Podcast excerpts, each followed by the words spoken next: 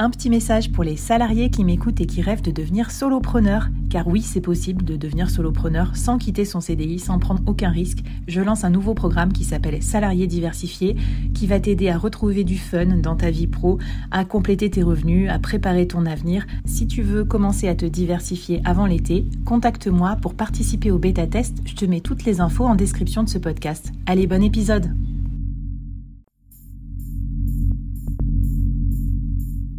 Quoi ressemblerait ton business si tu pouvais être épaulé par les meilleurs experts? Avoir un board de rêve disponible 24 heures sur 24 pour t'aider, répondre à tes questions? Je suis Flavie Prévost et ce board, je l'ai créé pour toi dans ce podcast. Tu es dirigeant, entrepreneur, freelance ou tu vas bientôt te lancer? Ne reste pas tout seul dans ton coin. Inspire-toi des conseils des meilleurs chaque jour par ici, à mon micro. Et si tu l'oses, on te mettra au défi parce que nous, ce qu'on aime bien, c'est te faire progresser vite et bien. Alors bienvenue à toi, bienvenue dans ton board et bon épisode.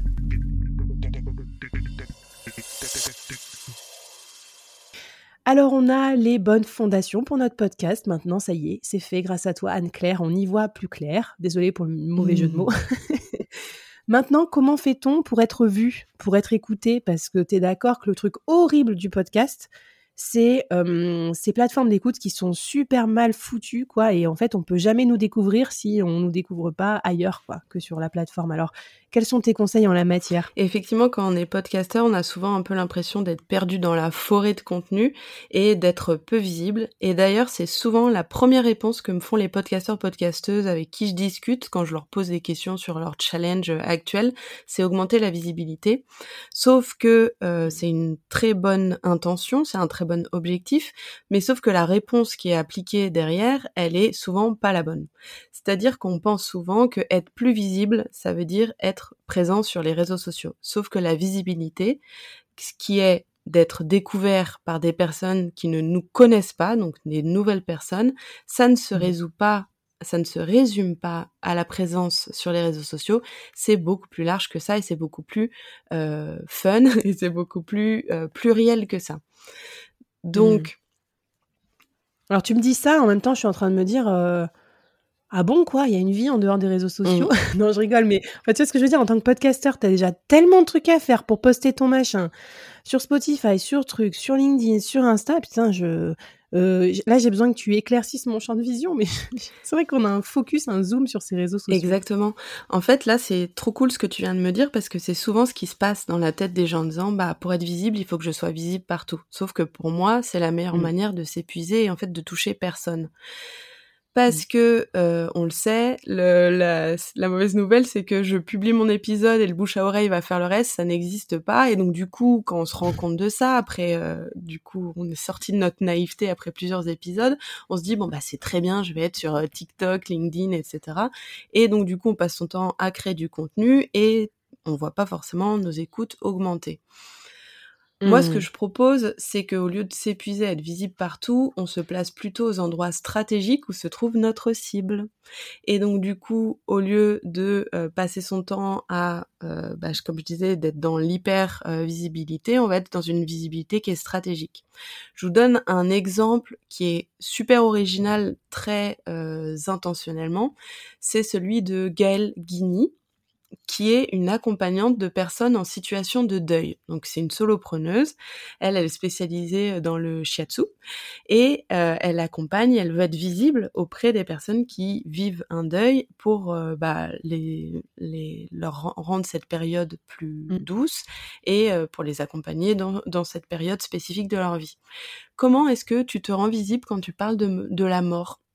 C'est un peu compliqué en fait mmh. d'aller faire des TikTok que sur le sujet. Ce qu'a décidé Gaël, c'est d'aller se placer à des endroits stratégiques où sa cible est disponible pour entendre parler d'elle et disponible pour être convertie d'auditeur potentiel à auditeur euh, effectif. Elle est allée dans un salon avec des professionnels comme elle. Parce qu'en fait, les professionnels, c'est des relais de communication vis à -vis de sa cible finale. Et donc, qu'est-ce qu'elle a fait? Elle a fait des flyers et elle a flyé dans la file d'attente pour rentrer dans le salon. Les gens étaient complètement captifs, complètement disponibles pour entendre parler d'un podcast qui pourrait être utile à leurs clients également. En plus, t'attends, t'es dans la file d'attente, tu peux écouter un podcast. euh, Exactement. Et elle a fait une deuxième action lors de ce salon, c'est qu'il y avait des tables rondes avec des experts du sujet, et à la fin des tables rondes, il y a des Q&A, des questions-réponses, et elle s'est levée, elle a pris son courage à deux mains, elle a Mm. posé une question euh, en tant qu'expert sur la problématique, en faisant référence à son podcast dans lequel elle développait cette problématique, et euh, surprise, mais en fait pas surprise, ses écoutes, elles ont explosé après cette action Mm. euh, ciblée de communication. Alors oui, c'est pas Alors, euh, attends, mais c'est trop bien, je, ça me donne plein d'idées. Alors, un, moi, je vais aller à Pôle emploi, puis je vais, je vais tracter pour le board. je vais dire, arrêtez de chercher un taf, là, devenez solopreneur. non, je rigole.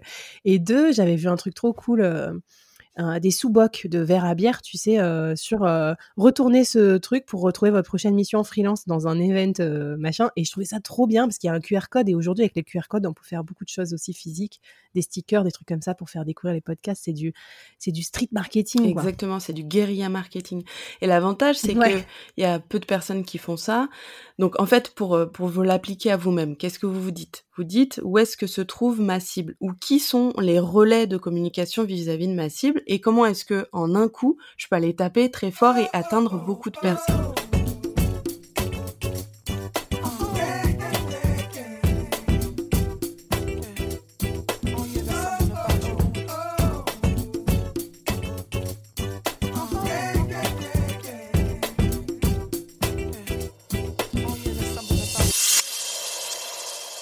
Donc ça peut se faire, on le dit classiquement, on l'entend souvent, mais sur des groupes Facebook, etc. Mais ça peut être euh, lors d'un événement, euh, ça peut être euh, un événement physique, un événement, euh, euh, pardon, un événement physique ou un événement en ligne. Ça peut être euh, se faire un partenariat avec une chaîne euh, qui, une chaîne ou une marque qui qui a la même cible marketing que vous.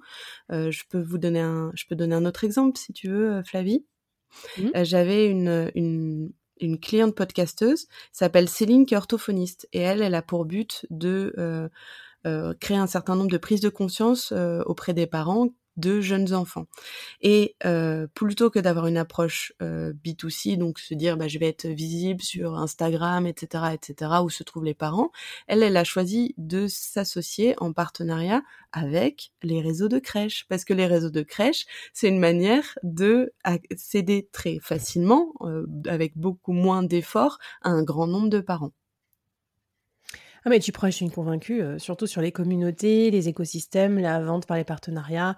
Moi, je, par exemple, j'ai remarqué que mes plus forts pics d'écoute, c'est quand je fais café freelance, les chroniques et tout, ou des trucs partenaires, euh, et vraiment mes OP partenaires avec des marques que j'aime bien, qui ciblent aussi les indépendants.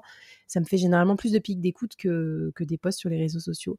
Écoute, merci beaucoup. Alors, qu'est-ce qu'on peut faire pour euh, passer à l'application de ces bons conseils en version défi? Alors, euh, moi, ce que je propose, c'est de choisir un canal, un unique canal et tout miser dessus pendant trois mois, plutôt que de s'éparpiller euh, à faire moyennement partout. Donc, se dire, je... Tu veux dire, euh, plutôt que d'être comme Flavie et essayer de faire un TikTok qui fait une vue. Là, j'ai, pensé à toi monde, quand j'ai vu ta, ta, ta story sur le sujet il y a quelques jours. Une vue, genre, c'est moi Donc du coup, plutôt parce que c'est une approche itérative en fait, c'est-à-dire qu'on se concentre sur un canal et on mise tout dessus et on essaie de faire parfait sur ce canal, de voir ce qui marche, ce qui marche pas.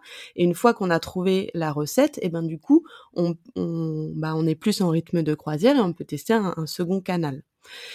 Ce, ce que je propose, c'est d'arrêter ce qui vous pèse.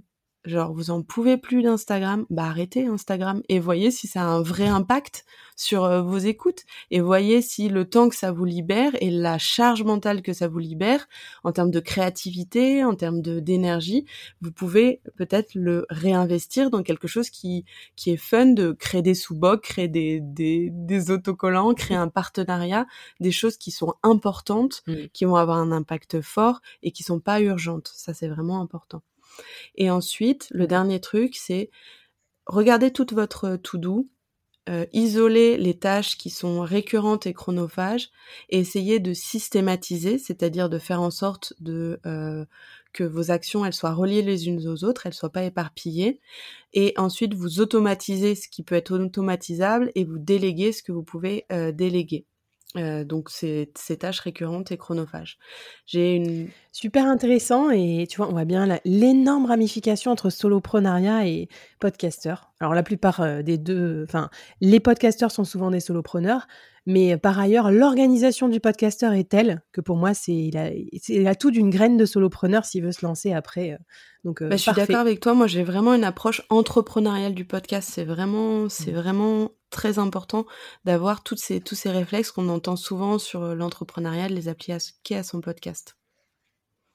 Bon, écoute, c'est parfait. Abonnez-vous à la newsletter pour écouter aussi les épisodes complémentaires. C'est Antipop, c'est le podcast pour les podcasteurs que fait Anne-Claire en complément de, de, ses passages euh, avec ses potes euh, podcasteurs. Écoute, merci à toi de nous avoir donné des nouveaux horizons, hein, c'est le cas de le dire, hein, avec les actions de visibilité que tu nous proposes.